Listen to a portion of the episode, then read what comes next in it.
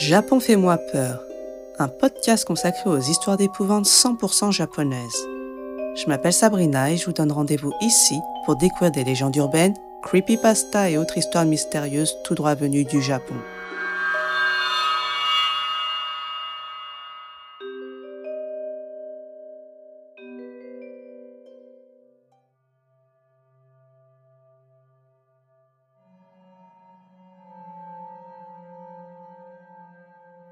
Dans cet épisode, je vais vous raconter une histoire Hitokowa. Le Hitokowa est un sous-genre du Kaidan. C'est vrai que je ne vous en ai jamais parlé, mais dans le monde du Kaidan, des histoires d'horreur japonaises, il y a une classification. Vous avez les histoires classiques ou traditionnelles comme Yotsuya Kaidan. Il y a les légendes urbaines type Akamanto ou Darumasan. Il y a même des histoires paranormales avec des ovnis il y a les Hitokowa. Le mot japonais hito veut dire une personne et kowa vient de l'adjectif kowai qui veut dire effrayant, terrifiant. Si vous combinez ces deux mots, ça donne en français une personne effrayante. Hitokowa.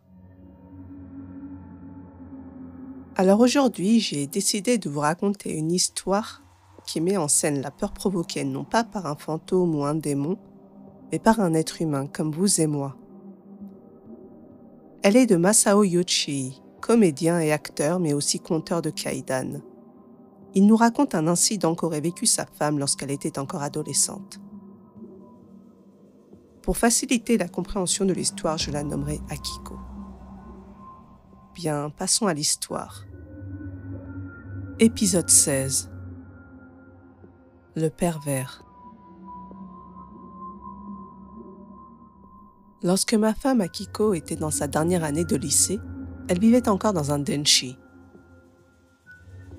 Alors là, je m'arrête rapidement pour vous donner une petite explication de euh, ce qu'est un denshi.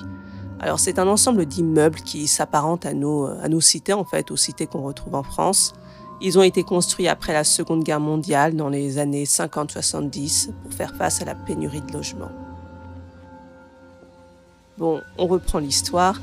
Donc, euh, on en était à Masao qui nous explique que l'incident s'est produit lorsque Akiko était encore lycéenne et qu'elle vivait dans un de ses immeubles avec sa famille.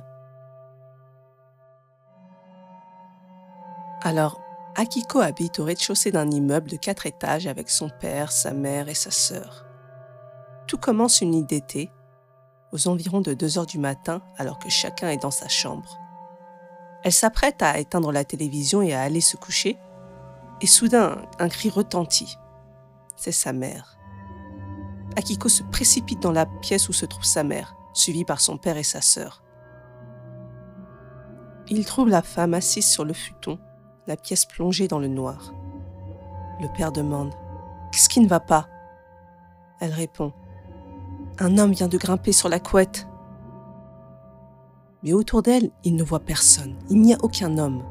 Alors la mère pointe lentement du doigt l'endroit où Akiko, son père et sa sœur se tiennent debout. Il se retourne et, et il voit un homme sortir de derrière la porte et courir jusqu'au balcon. Il saute par-dessus la clôture et s'enfuit. Le père de Akiko demande à ses filles d'appeler la police et il part à la poursuite de l'homme de son côté. Il cherche l'homme, mais en vain. Il ne le trouve pas. Il décide alors d'attendre l'arrivée de la police. En attendant, il se dirige vers le balcon de leur appartement et il voit une paire de chaussures sous le balcon.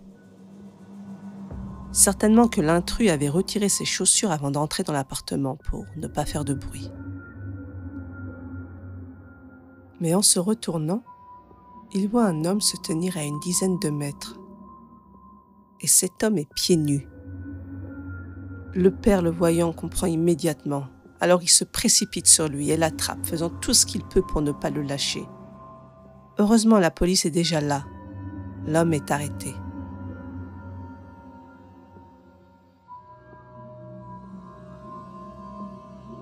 Le jour d'après, la mère de Akiko est convoquée au poste de police.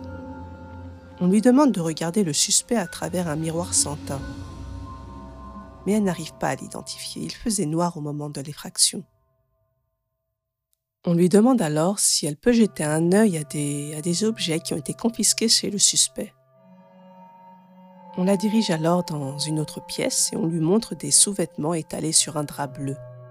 Il y en a une dizaine. Elle les regarde mais n'en reconnaît aucun. L'officier de police qui était présent et la mère se, se mettent à douter de la culpabilité de cet homme.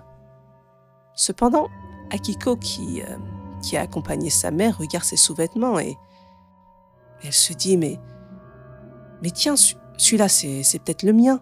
Je le portais en troisième. Puis elle en regarde un autre. Et celui-là, c'était au collège. Oh, et celui-ci, je pensais l'avoir égaré récemment. Akiko, surprise et, effrayée de voir ses sous-vêtements là sur ce drap, demande au policier Excusez-moi, mais pouvez-vous aussi me montrer le visage du suspect? En le voyant, elle découvre qu'il s'agit de son professeur de classe de troisième année d'école primaire. L'enquête montrera plus tard que l'enseignant avait volé les sous-vêtements de Akiko durant une dizaine d'années depuis sa troisième année d'école primaire jusqu'à ce qu'elle soit en dernière année de lycée. Cette fameuse nuit d'été, ne pouvant plus se contenter que, de, des sous-vêtements de Akiko, il s'était décidé à s'en prendre physiquement à la jeune fille. Il ne connaissait pas l'agencement de l'appartement. Et c'est comme ça qu'il s'est retrouvé à enlacer la pauvre mère de Akiko.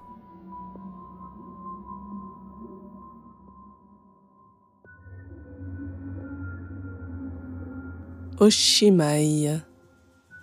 J'espère que cette histoire vous a plu. Comme précisé au début de l'épisode, il s'agit d'une histoire vraie. D'ailleurs, Masao Yuchi racontera que depuis cet homme est sorti de prison et que ses beaux-parents reçoivent une à deux fois par an non pas des lettres mais des cartes postales avec en photo des villes comme New York pour s'excuser. Il doute bien évidemment de la sincérité de ses excuses. Personnellement, je trouve ces cartes postales vraiment déplacées et assez creepy. Je me demande d'ailleurs si c'est réellement fini. D'ailleurs, au Japon, ce type d'affaire n'est pas isolé. En fait, ça ne surprend personne, mais pas non plus au point d'être normalisé.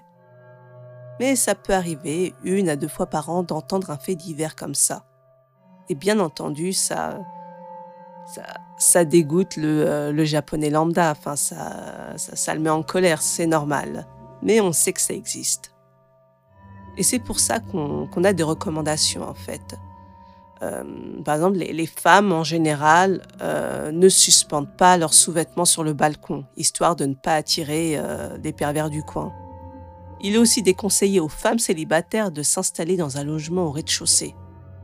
Et il est conseillé de suspendre des vêtements d'hommes sur le balcon pour faire croire qu'elles ne vivent pas seules.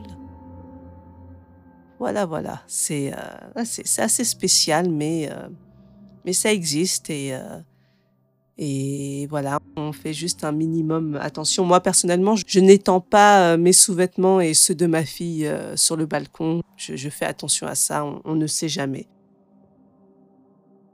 Sur ce, je vais vous laisser. Si le podcast vous a plu, n'hésitez pas à le partager et surtout, surtout à noter le podcast en mettant un 5 étoiles par exemple c'est vraiment la meilleure manière de soutenir mon travail euh, et, de booster le podcast et je vous en remercierai jamais assez. Sur ce, je vais vous laisser et je vous dis à très bientôt sur Japon Fais-moi peur pour plus d'histoires d'horreur japonaise.「